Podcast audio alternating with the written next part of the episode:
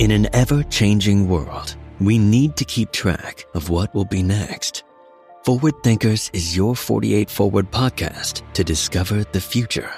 We are talking to innovative and creative minds from all over the world to learn more about what they are working on and what they think will change the way we work and live within the next decade.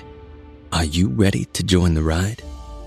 Follow us on Spotify, Apple Podcasts, or wherever you prefer listening to your favorite podcast shows to never miss an inspiring conversation.